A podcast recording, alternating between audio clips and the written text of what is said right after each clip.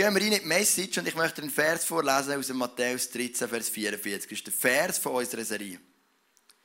Mit dem Himmelreich ist es wie mit einem Schatz, der in einem Acker vergraben war und von einem Mann entdeckt wurde.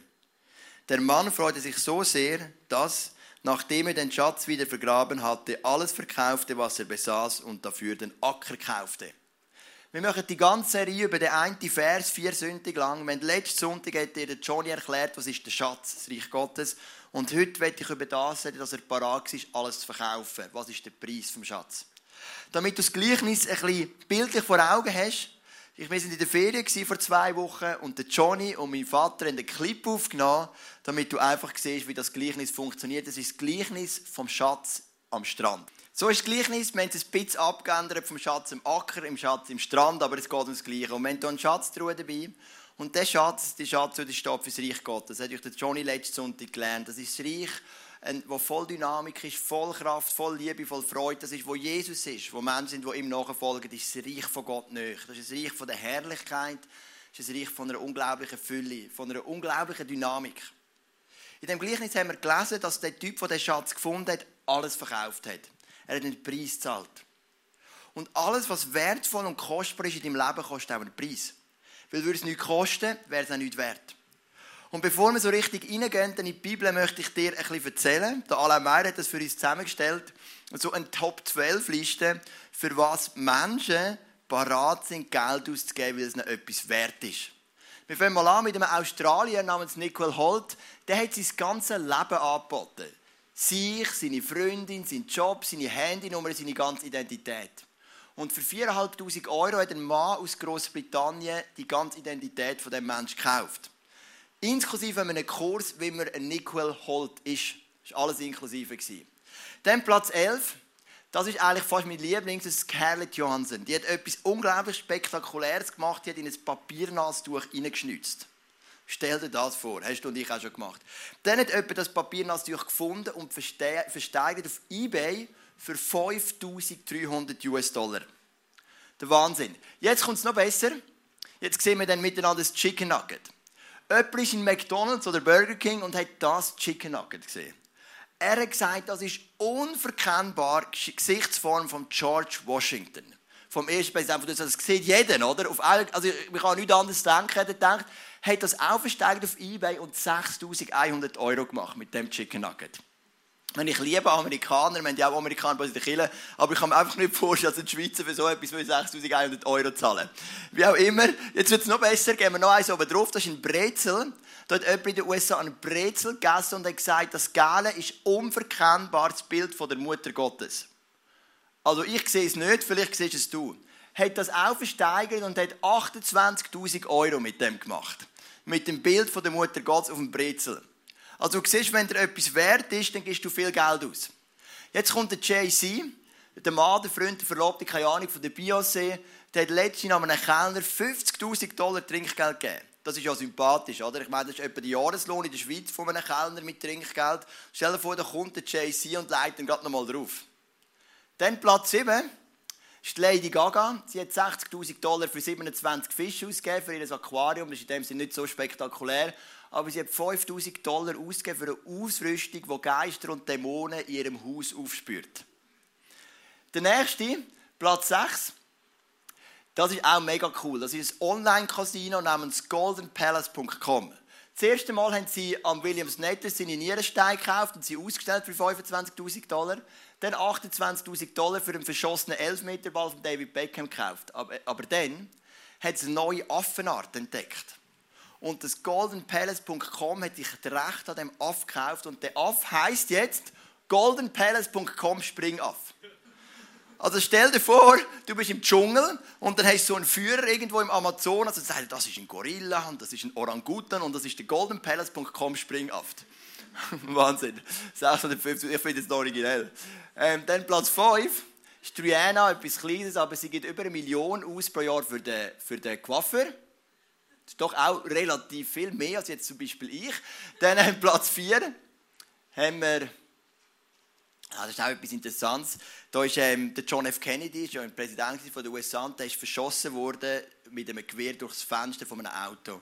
Und ein Mann hat das Fenster gekauft und in seiner Wohnung eingebaut und für das Fenster über 3 Millionen Dollar zahlt. Dann Platz 3 kommt Marilyn Monroe, die ist beerdigt, so wie eigentlich alle toten Menschen, die meisten. Und der Friedhof war offensichtlich ein knappe Kasse. Dann haben sie gesagt, lass uns die Grabstätte oberhalb von der Marilyn Monroe verkaufen oder versteigern. Und ein Japaner, nicht ein Amerikaner, ein Japaner, hat immerhin 4,6 Millionen Dollar angeblättert, für dass er seine ewige Seelenruhe oberhalb von der Marilyn Monroe erfahren Dann ganz sympathische Zeitgenosse ist der Mann auf Platz 2, der Simon Cowell. Irgendein Promi, ich kenne ihn nicht, ich gebe es zu.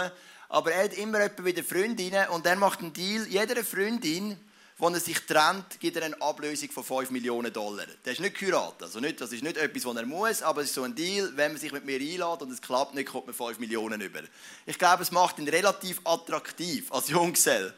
Und dann haben wir auf Platz 1 Mariah Carey, die ihren Mann so gerne hat, was ich auch schön finde, den Nick Cannon.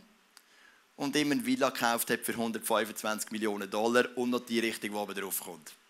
Wenn ich am Mittwoch Hochzeitstag, neun Jahre geheiratet aber ich kann mir jetzt leider keine Villa für 125 Millionen Dollar leisten für meine Frau. Aber du siehst, es gibt Leute, die geben Geld aus für unglaubliche Sachen. Für ein Nastuch, das Scarlett Johansson reingeschnitzt hat. Und für ein Chicken Nugget, das nicht einmal im Ansatz ein bisschen ähnlich aussieht wie die Kopfform von George Washington.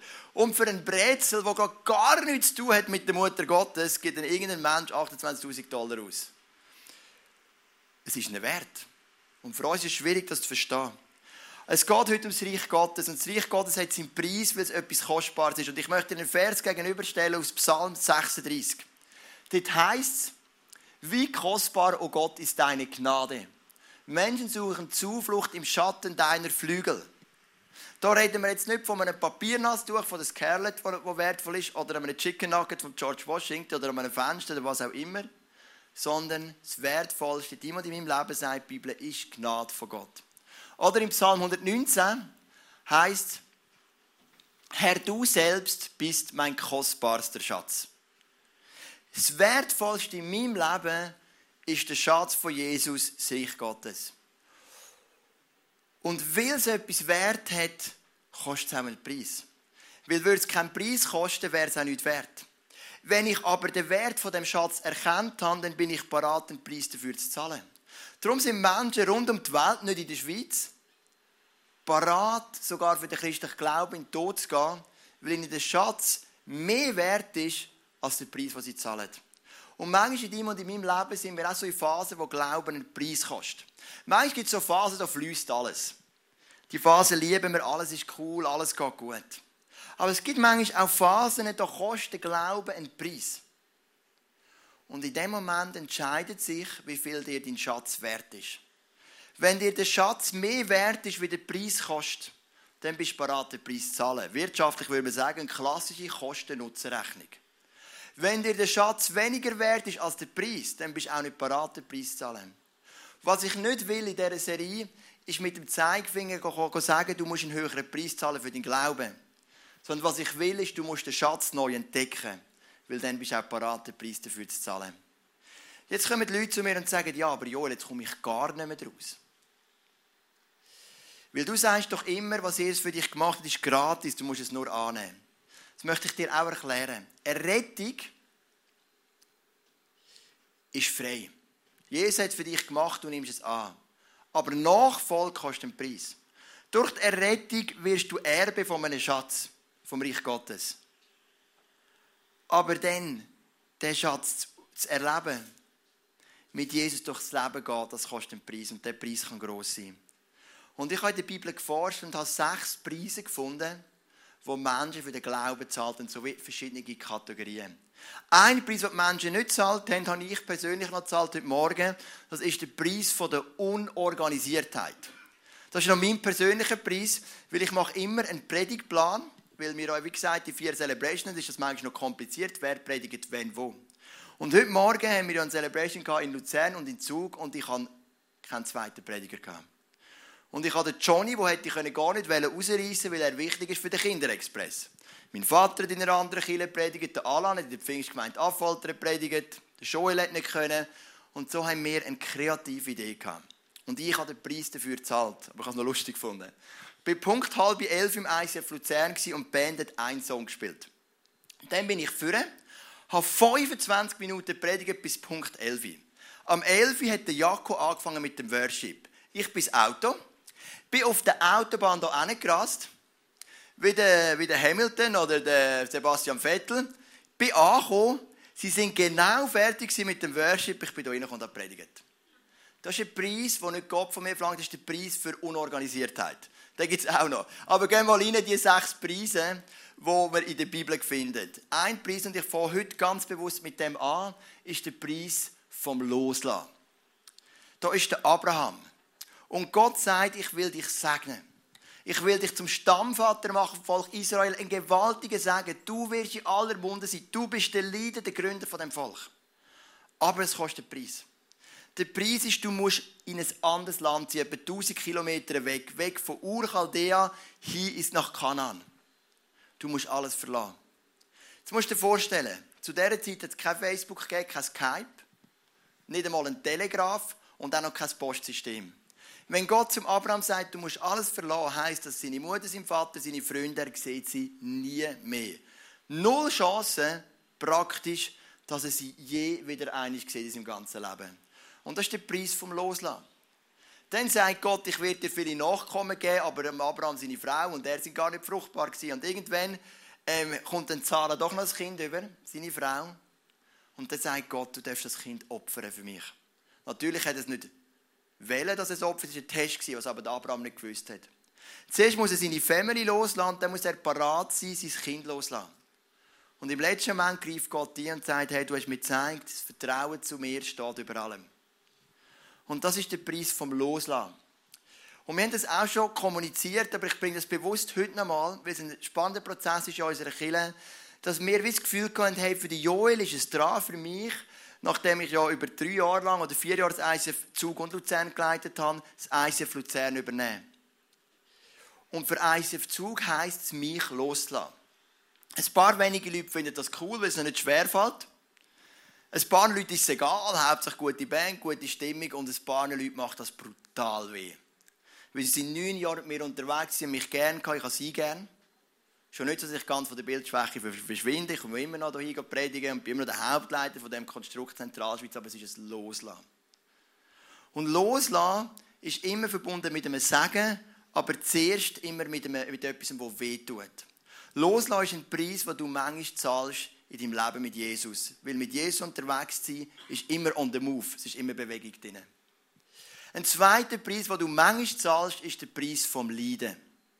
Jesus beispielsweise ist im Garten Gethsemane und er sagt, Vater im Himmel, wenn es möglich ist, lass das Leiden an mir vorbeigehen. Und der Vater sagt, es ist nicht möglich. Und dann weiß Jesus, jetzt kommen die 24 Stunden mit Auspeitschung, Verspotten, Verhör und der Kreuzigung. Es ist Leiden. Nicht immer ist Glaube Leid, aber es kann es geben. Gerade in der Zentralschweiz haben wir teilweise Geschichten von Teenagern, die bei uns zum Glauben kommen ihre Eltern lassen sie nicht gehen. Oder sie werden vielleicht gemobbt wegen dem Glauben. Auch bei uns gibt es Leiden. Und manchmal ist Glaube mit Leiden verbunden. Du zahlst den Preis, wenn der Schatz dir kostbar ist. Wenn aber der Schatz nicht kostbar ist, bist du auch nicht bereit, den Preis zu zahlen. Dann das Dritte ist der Preis vom Kampf. Du musst wissen, ich bin ein grundbequemer Mensch. Wenn es einmal ergibt, was vielleicht alle drei Monate mal vorkommt, dass Rebecca und meine Jungs weg sind und ich bin mal einen halben Tag allein, dann sieht das bei mir so aus. Ich schlafe aus und dann gebe ich meine ganze Kraft, die ich nach von meiner Bequemlichkeit, um mich aufzuraffen, zum Kühlschrank zu gehen.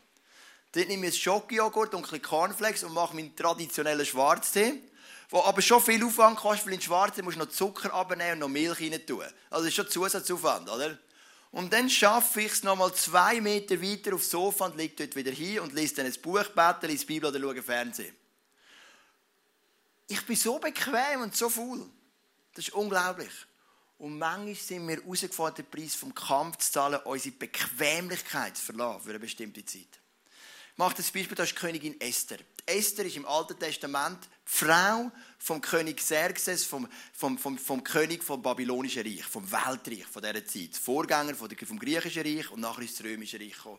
Aber Babylonien sind das Weltreich gewesen. Und ich kann mir gerade vorstellen, wie die Königin gerade ihr nächstes Wellness-Weekend bucht oder sich freut auf ihre nächste Gurkenbehandlung oder was es da alles gibt. Aber da ist ein Mann im Staff vom König und sagt, hey, es gibt ein Volk innerhalb von Babylon, das müssen wir ausrotten, das sind Juden, das Volk Israel. Was er nicht gewusst hat, ist, dass seine Königin Jüdin war, weil sie hat das nicht, nicht gesagt. Und da kommt der Onkel von der Königin Esther und sagt, Esther, du musst das abwenden. Du musst verhindern, dass unser Volk umgebracht wird. Du bist die Einzige, die das kann. Esther weiss aber, im, im babylonischen Reich war es so, dass die Königin nicht zum König gehen Sie hat nur kommen, wenn der König gerufen hat. Wenn sie trotzdem gegangen ist, ist auf das Todesstrafe gestanden. Außer die wenigen Ausnahmen hat der König können sein Zepter entgegenstrecken und das hat bedeutet, es ist okay, dass du kommst, ich verschone dich. Und dann hat Esther gesagt, was wir machen, ist drei Tage fasten und beten, das ganze Volk. Und das war ein Preis, den das Volk zahlt hat für drei Tage. Und manchmal ist es bei mir so, dass ich so in einen Bequemlichkeitsmut hineinkomme und plötzlich merke, es ist jetzt nicht Zeit zum Hängen. Manchmal ist ja Zeit zum Hängen. Alles hat seine Zeit in der Bibel. Aber ich merke, es ist die Zeit vom Kampf. Und das liegt mir überhaupt nicht. Es ist ein Preis, den wir manchmal zahlen müssen, wenn wir mit Jesus unterwegs sind. Der nächste Preis ist der Preis der Aufgabe. Dass Jesus manchmal sogar herausfordert, etwas aufzugeben. Ein Hobby. Ein Lebensmuster, eine Beziehung. Warum fordert das Jesus raus? Weil Jesus etwas merkt, was wir noch nicht merken, nämlich, dass uns etwas von Jesus trennt. Wir sehen das nicht, weil wir haben das Gefühl, das trennt uns überhaupt nicht. Aber wir spüren es und es kostet einen höheren Preis. Da war ein reicher junger Mann in der Bibel, schreibt uns die Bibel, und ist zu Jesus gekommen und hat Jesus, was muss ich tun, um ins Reich Gottes zu kommen, um den Schatz zu bekommen? Sagt Jesus, halt die zehn Gebote. Der reiche Mann sagt, habe ich alles schon gemacht. Ich meine, das musst du erst mal sagen also das könnte ich jetzt nicht sagen, ich habe alle zehn Gebote gehalten, aber der Mann hat das können sagen. Sehr ein frommer, guter Typ. Dann sagt Jesus, es fehlt nur noch eins. Verkauf alles, was du hast und gib es den Armen. Und dann heisst es, folgendes passiert ist, er hat sich umgedreht und ist traurig in seiner Kutsche davon gefahren. Und manchmal ist der Preis so fordernd, dass wir uns entscheiden müssen. Entweder volle Kraft voran oder wir drehen uns um und fahren in unserer Kutsche davon. Er war nicht parat, das aufzugeben. Warum? weil ihm der Kosten vom Preis ist höher war als der Wert vom Schatz. Ein nächster Preis, den wir oft zahlen, ist der Preis der Prioritätenverschiebung. Wenn du zum Glauben an Jesus kommst. Was einmal in der Welt bedeutet das? Einige Jünger oder alle Jünger haben einen Beruf gehabt. Zum Beispiel sind sie Fischer gewesen. Und du musst dir vorstellen, in diesen drei Jahren sind sie nicht immer bei Jesus gewesen. So sehe ich das auf jeden Fall. Jesus hat sie immer wieder geholt und hat einen Trip gemacht auf Jerusalem, auf Samaria, wo hier auch immer. Aber dazwischen sind sie wieder zurück und haben teilweise wieder kurzzeitig ihren Beruf geschafft. Das liest man immer wieder raus in den Evangelien. Der Punkt ist nicht, dass sie nicht können wieder ab und zu als Fischer arbeiten vielleicht im Betrieb vom Vater, wie Johannes und Jakobus. Aber der Punkt war, wenn immer Jesus gerufen hat, hat es Priorität gehabt. Das war das System. Sie haben einen Beruf, das ist okay, das ist gut, aber wenn Jesus gerufen hat, hat es immer Priorität gehabt. Ich hatte diesen Kampf in meinem Leben mit etwa 20. Mit 20 bin ich in einem Fußballclub FC Rotkreuz. Das ist der schlechteste, ähm, der schlechteste Verein von der 5. Liga. Die 5. Liga ist das unterste Level und wir sind Letzte mit 0 Punkten und einem Torverhältnis von irgendwie 1 zu 27, wo ich eingestiegen bin. Jetzt, 16 Jahre später, als ich schon lange dabei bin, sind sie aufgestiegen. Mit dem Johnny unter anderem, dem Jösi, meinen zwei Brüdern und dem Joel. Aber das ist eine andere Geschichte. Und dann bin ich dort, wir hatten Training, wir ein Match, ich war aber auch Teil von einer christlichen Jugendgruppe. Und dann hat es immer wieder so Kollidierungen gegeben. Training am gleichen Abend wie Kleingruppe. Match am gleichen Abend wie der Gottesdienst. Und das eine Mal habe ich gesagt, ich gehe ins Fußball und habe jeden Killen enttäuscht. Das andere Mal habe ich gesagt, ich gehe in Kiel und die im Fußball enttäuscht. Und irgendwann habe ich das reflektiert und habe gesagt, das macht mich nicht frei. Das macht mich unglücklich. Und ich habe gesagt, hey, ich möchte Priorität setzen. Das Reich von Gott, der Schatz, was ich in dieser Jugendgruppe, in dieser Kirche erlebe, ist mir viel mehr wert wie der Fußball, obwohl ich Fußball liebe. Und dann bin ich zu meinem Coach, einem Moslem, und habe ihm gesagt, lieber Freund, Fußball hat für mich eine grosse Priorität. Ich werde nie fehlen, weil ich keine Lust habe. Ich werde nie fehlen, weil gerade ein besserer Film im Fernsehen kommt. Ich werde nie fehlen, weil ich irgendwie einen Ausgang will. Sondern wenn immer Fußball ist, werde ich dort sein, außer es kollidiert mit der Kille. Weil du musst wissen, das Reich Gottes ist mir noch ein Level mehr wert. Und wenn immer das kollidiert, wird das Reich Gottes, also habe ich das Reich Gottes verstanden, wird Kille Priorität haben. Und er hat es cool gefunden. Er, hat gesagt, er war ein Moslem, nicht strenggläubig, überhaupt nicht. Er hat gesagt, wow, es gibt sogar Christen, die so denken. Und es hat ihn beeindruckt. Und man hat das gewusst, Joel ist immer da aus der Kille, der hat immer Priorität. Das war für niemanden ein Problem in der Mannschaft. Weil ich gestanden bin mit Mut und das klar markiert habe. Der Vorteil war sogar dann der, wir haben dann ähm, das ICF zugegründet, 2005, und wir haben so einen Abend gemacht mit einer einzigen Small. Es sind ganz wenige Leute, die haben gesagt, welcher Abend geht euch am besten? Und dann haben die Leute gesagt, der Mittwoch. Am Mittwoch haben wir aber Training gehabt. Dann bin ich hin und habe gesagt, ich werde das komplette Jahr im Training fehlen. Und mein Coach hat gesagt, wer immer im Training fehlt, kann Match nicht spielen. Aber sie haben gewusst, Joel hat ein gutes Herz, Fußball eine höhere Priorität, aber keine höhere. Und darum bin ich die goldige Ausnahme gewesen. Und ich habe ein ganzes Jahr nie ins Training und jeden Match spielen Auch noch ein bisschen, weil wir ein gar wenig Spieler hatten, weil es eh jeder gebraucht hat. Aber ähm, hat gleich auch noch etwas zu tun mit diesen Prioritäten. Und dann haben wir noch den sechsten Preis.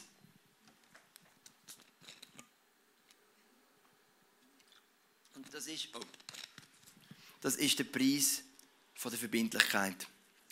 Wir haben einen Alpha-Kurs bei uns im ICF und das war so cool. Das ist abgegangen, Leute sind zum Glauben gekommen, wir haben eine super Stimmung, ich habe es auch schon erzählt. Und nach dem Alpha-Kurs haben wir eine Gruppe gemacht mit diesen Leuten und dann ist es so ein bisschen eingebrochen. Die Leute sind nicht ganz so regelmäßig gekommen. Dann habe ich gesagt, nachdem wir diverse Leute haben, gesagt, hey, ich übernehme die Gruppe. Ich habe gebetet und ich habe das Gefühl, Gott sagt, hey, das ist, übernimm du die Gruppe. Und in der Ferien in Italien bin ich so etwas von motiviert, die Gruppe zu übernehmen. Ich gewusst, das ist mein Platz. Ich übernehme Leute, die frisch im Glauben sind. Was gibt Schöneres? Am ersten Donnerstag nach der Ferien habe ich gesagt, heute ist Alpha-Gruppe. Es ist aber niemand gekommen. Passiert auch mir, nicht nur dir, falls du ein Small-Group-Leiter bist. Ähm, und ich habe einfach weiter gebetet war mega ruhig. Ich hatte einen wunderschönen Abend mit meiner Frau und meinen Jungs und einer Nachbarsfamilie. Sind wir ins Brückli grillieren. Statt Alpha-Gruppe war auch tiptop. Am nächsten Donnerstag sind fast sind vier davon gekommen, zwei haben sich abgemeldet, obwohl sie gerne kommen wollen. Plötzlich habe ich gedacht, hey, es lebt, sie wollen. Hammer, ich habe mega Freude gehabt. Und dann habe ich die Leute gefragt, was ist deine grösste Herausforderung und deine grösste Freude im Glauben? Und ich kann natürlich nicht in Details, es ist vertraulich, aber ich möchte nur einen Punkt herausnehmen. Die Leute haben gesagt, unsere grösste Herausforderung ist der Preis zu zahlen von der Verbindlichkeit. Nicht mit diesen Worten, aber das haben sie gemeint. Weil es gibt so viel, was uns immer wieder abhalten. Ein bisschen hängen, bisschen chillen, ein bisschen mit den Kollegen zusammen sein, einen guten Film im Fernsehen. Aber das Krasse ist, wenn wir kommen, sind wir so erfüllt. Aber es fällt uns schwer, den Preis zu zahlen. Und dann habe ich gesagt, etwas ist ja logisch. Wenn du in einer Family bist, die nicht an Jesus glaubt. Zusätzlich schaffst du in einem Job, wo wenig Leute an Jesus glauben, dann bist du 99% von deiner Zeit mit Menschen zusammen, die nicht an Jesus glauben. Und wenn du nur ganz selten dich irgendwo mit Menschen triffst von einer christlichen Gemeinschaft, dann werden sicher die 99% mehr Einfluss auf dich als das 1%. Und am Schluss haben alle gesagt, yes. Wir wollen versuchen, wenn es überhaupt nicht einfach ist, den Preis zu zahlen. Und ich möchte einen Vers vorlesen von den ersten Christen. Einer von mir, ich finde es ein mega schöner Vers. Einmütig und mit großer Träume, Träume, Treue kamen sie Tag für Tag im Tempel zusammen. Außerdem trafen sie sich täglich in ihren Häusern, um miteinander zu essen und das Mahl des Herrn zu feiern. Und ihre Zusammenkünfte waren von überschwänglicher Freude und aufrichtiger Herzlichkeit geprägt. Ich habe den Vers heute vorgelesen im Gebet. Ich habe gesagt, hey, stell dir vor, das wäre eine Vision. Die Leute kommen hier rein, sie erleben zwei Sachen. Eine überschwängliche Freude und eine aufrichtige Herzlichkeit. Boah, unsere Kille würde explodieren. Was gibt es grösser in einer Kille als eine Herzlichkeit oder eine überschwängliche Freude? Aber wenn man den Vers anschaut, merkt man, sie haben auch einen Preis dafür gezahlt. Weil im ersten Vers heißt es, mit großer Treue. Sie sind treu gewesen. Sie sind verbindlich gewesen. Und das hat den Rahmen geschaffen für die Freude und für die Herzlichkeit. Und das kann auch ein Preis sein, den wir zahlen. Ich habe keine Ahnung, wo du stehst heute Abend in deinem Leben. Welcher Preis das gerade dich herausfordert. Ist es mehr der Preis vom Leiden, vom Loslassen, vom Kampf, von der Prioritätsverschiebung, von der Aufgabe oder von der Verbindlichkeit? Vielleicht ist ja gar kein Preis, du bist im Flow. Aber falls dich ein Preis hat, falls ein Preis dich beschäftigt, ob du merkst, du sollst etwas zahlen, einen Preis zahlen für den Glauben, dann ist mein Gebet nicht, dass ich dir so lange kann, sagt auf ganz gut Bauerndeutsch, die Eier schleifen, bis du es machst, sondern mein Wunsch ist, dass du den Schatz erkennst in dieser ganzen Fülle und weil du den Schatz erkennst mit dem ganzen Wert, der darin ist, mit dem, mit dem riesen Schatz von Liebe und Freude und Frieden, Versöhnung, Vergebung und das ganze Programm, dass du diesen Schatz siehst. Und weil du den Schatz erkennst, bist du noch so gerne bereit, den Preis zu zahlen. Das wäre mein Gebet. Wenn ich manchmal merke, der Glaube kostet mich einen Preis, dann kommt mir etwas in den Sinn. Und das steht im 1. Korinther 6, Vers 20. Gott hat euch als sein Eigentum erworben. Denkt an den Preis, den er dafür gezahlt hat. Wir haben ein Vorbild, das ist Jesus. Ich habe eine Diplomarbeit geschrieben, Buddhismus, Hinduismus, Christentum, Islam. Und es gibt auch Christen, die sagen, wir sind die einzige Religion, wo ein Gott Mensch geworden ist. Das stimmt nicht. Schon in der griechischen Mythologie gibt es x Götter, die Mensch geworden sind und im Hinduismus ist das ein richtiger Boom. Fast jeder Gott ist nicht irgendwann mal Mensch geworden. Inkarnation, Fleischwerdung, Gott wird Mensch, das ist ein Konzept, das es in vielen Religionen gibt. Aber es gibt einen großen Unterschied. Gerade im Hinduismus, da kommt der Krishna, oder? Aber beispielsweise und spielt Harfe und alle Frauen stehen auf ihn. Und die Götter, die sind immer so perfekt auf der Erde. Oder in der griechischen Mythologie kommt der Zeus oder so ab, er redet mit den Leuten, sie merken, sie lehnen ihn ab, dann geht er zurück in den Himmel und lässt ein paar Blitze auf die Menschen fallen. Die Götter stehen immer über allem. Aber was ich nie gefunden habe in meiner Recherche, ist ein Gott, der Mensch wird und leidet und einen Preis zahlt. Das fasziniert mich mega am christlichen Glauben. Dass ein Gott Mensch wird, das ist ein Konzept, wo nicht Christen selber irgendwie einzigartig sind aber sein Gott Mensch wird, zu tief absteigt, sein Leben eingeht in einem brutalen Akt von Leiden, selbstlos sich total hingibt, zu einem Sklaven und Diener wird von der Menschheit, das habe ich nie gefunden. Jesus hat den Preis gezahlt für dich. Und im 1. Petrus Kapitel 1 heißt ihr wisst doch, dass ihr freigekauft worden seid von dem sinn- und ziellosen Leben, das schon eure Vorfahren geführt hatten. Und ihr wisst, was der Preis für diesen Loskauf war. Nicht etwa vergängliches wie Silber oder Gold, sondern das kostbare Blut eines Opferlamms, an dem nicht der geringste Fehler oder Makel war, das Blut von Christus. Wie hat Jesus denn dich freikauft durch sein Blut, durch das kostbare Blut vom Opferlamm? Das ist der Preis, den er zahlt hat. Und wenn immer der Glaube dich einen Preis kostet, dann darfst du wissen, du hast einen, der ist schon vorangegangen und das ist Jesus. Der hat sein Leben schon für dich gegeben. Der hat mit seinem Blut sein Leben, dein Leben zahlt, ausgelöst, ausgekauft. Er hat sich angegeben als Lösegeld für dich. Dass du leben darfst. Der Preis hat Jesus gezahlt. Und das kann dir wie auch eine Kraft geben, den Preis zu zahlen, den der Schatz manchmal mit sich zieht. Ich habe mir überlegt, als Kille gibt es so verschiedene Typen. Ihr könnt als Pastor sagen, ich verspreche den Leuten das Blau vom Himmel. Bei Jesus hast du nur Freude, nur easy, nur positiv und so weiter. Ich könnte auch ein Pastor sein, der sie immer herausfordert. Zahlen Preis, gib alles an, verkauf alles, was du hast, wie der Mann im Gleichnis. Das wäre aber auch keine Lösung. Und ich habe gemerkt, es gibt wie vier Typen und ich möchte der vierte sein. Ich möchte die Typen mit euch anschauen. Der erste Typ von Killen tut die Leute nicht herausfordern, den Preis zu zahlen und tut sie auch nicht unterstützen. Dann gibt es ein lahmes Christentum. Ein zweiter Typ tut die Leute viel herausfordern, Preis zu zahlen, aber unterstützt sie nicht dabei. Wenn ich bei meinen Freunden von der Alpha-Gruppe, die ich wirklich so lieb gewonnen habe, ihnen nur sage, es braucht einen Preis, Preis da, Preis da, Preis da. Aber ich nehme sie nicht an der Hand, symbolisch gesprochen, und helfe ihnen und unterstütze sie und bete für sie und bin für sie da.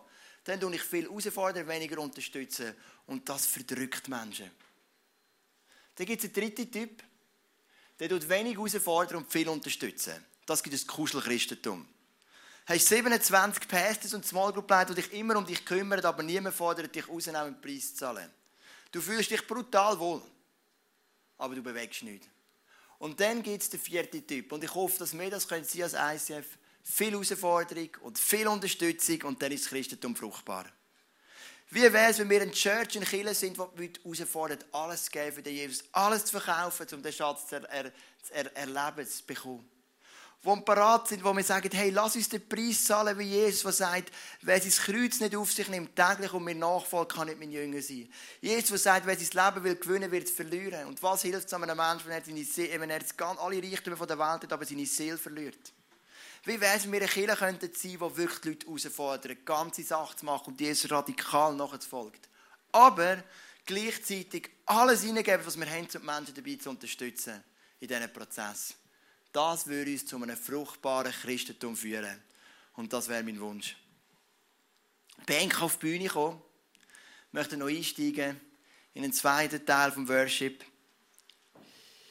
Und ich möchte nochmal den einen Vers vor Augen rufen aus dem Psalm 119. Und dort heißt Herr, du selbst, du bist mein kostbarster Schatz. Und meine Frage für dich heute Abend ist, ist er das? Ist Jesus dein kostbarster Schatz? Weil wenn er das ist, dann bist du auch bereit, einen Preis dafür zu zahlen. Und mein Wunsch, mein Gebetsanliegen heute ist, dass du die Kostbarkeit von dem Schatz neu erleben darfst. So ganz neu darfst begreifen, wie kostbar Jesus ist, wie kostbar alles ist, was er für dich gemacht hat. Und für das möchte ich beten. Und dann gibt es vielleicht wirklich Leute, die gerade so in einer Preiszeit drin sind. Das Thema ist, der Preis ist heiß. Wo wirklich merkt, der Preis zur Zeit ist so heiß. Es kostet mich viel, es ist daran, etwas aufzugeben oder in einen Kampf hineinzugehen oder etwas loszulassen. Und dann möchte ich bitten, dass du Jesus zum Vorbild haben und dass er dich an der Hand kann nehmen und dass du kannst mit ihm zusammen den Preis zahlen Jesus, du bist auf die Erde gekommen und du hast gesagt, das Reich Gottes ist wie ein Schatz. Du hast gesagt, das Reich Gottes ist näher. Die Herrlichkeit, die Fülle können wir erleben. Du hast sogar gesagt, das Reich Gottes ist mitten unter euch. Und der Johnny hat uns vom Stephanus erzählt, der gesteinigt wird, aber den Himmel offen sieht, die ganze Herrlichkeit erlebt. Und Jesus, ich danke dir, dass wir das Reich Gottes spüren Heute Abend hier im ICF. Dass wir deine Gegenwart, deine Präsenz, deine Fülle, deine Atmosphäre, deine Herrlichkeit erleben dass wir als Freunde zusammen vorwärts gehen Und der Schatz ist so kostbar. Es ist das Kostbarste, was in meinem Leben je passieren konnte. Und ich will jetzt auf keinen Preis der Welt loslassen. Aber manchmal kostet der Schatz einen Preis. Weil es etwas kostbar ist, kostet es auch viel. Weil es etwas wertvoll ist, hat es auch seinen Preis. Und manchmal ist es hart, den Preis zu zahlen. Und vielleicht gibt es hier innen einen Mann oder eine Frau oder mehrere Männer, mehrere Frauen, die gerade dran sind, so einen Preis zu zahlen, die genau wissen, sie sollten etwas loslassen. Die genau wissen, sie sollten für jemanden kämpfen. Die genau wissen, sie sollten Priorität verschieben. Die genau wissen, sie sollten etwas aufgeben. Jesus, ich bitte dich, dass die Menschen dürfen Kraft bekommen, den Preis zu zahlen und dass wir sie dürfen unterstützen dabei. Jesus, du bist uns vorangegangen Du hast den Preis gezahlt für uns, damit wir leben können. Du hast mit deinem kostbaren Blut gezahlt, damit wir gerettet werden. Du hast dich als Opferlamm, wie wir gelesen haben im 1. Petrus, angegeben, dass wir frei dürfen. Für unsere Sünden hast du gezahlt, dass wir frei dürfen. Weil wir uns von dir entfernen, hast du den Graben geschlossen und für das danke ich dir von Herzen, Jesus. Ich danke dir für den Preis, den du gezahlt hast. Und ich bitte, dass du uns Kraft gibst, den Preis zu zahlen. Und Jesus, ich möchte heute noch ganz bewusst für den Preis vom Loslassen beten. Für eine Kirche, die parat ist, ihren Pastor von neun Jahren ein Stück weit loszulassen. Und ich bitte dich, dass du das bestätigst, was du uns der ganzen Kirche beschreibst. Dass du uns einen Pastor schenkst, der die Kirche viel besser leidet, wie ich sie hätte können. Mit Liebe, mit einem Herz von einem Hirt, mit Leidenschaft und Freude, mit einem Gespür für die Menschen, wo mich um Welten toppt. Weil dort, wo wir loslassen, ist immer ein Segen dabei, wie beim Abraham. Und Jesus, ich bitte dich, dass du das Segen in dieser Kirche vom ICF Zug ist, weil sie parat sind, loszulassen Danke, das ist mein tiefster Wunsch, Jesus. Danke, Jesus, dass wir jetzt gehen in den zweiten Teil Worship, dass wir miteinander den Song singen, How great is our God, weil du bist ein grosser Gott und der Schatz, den wir durch dich erleben dürfen, ist gewaltig. Amen.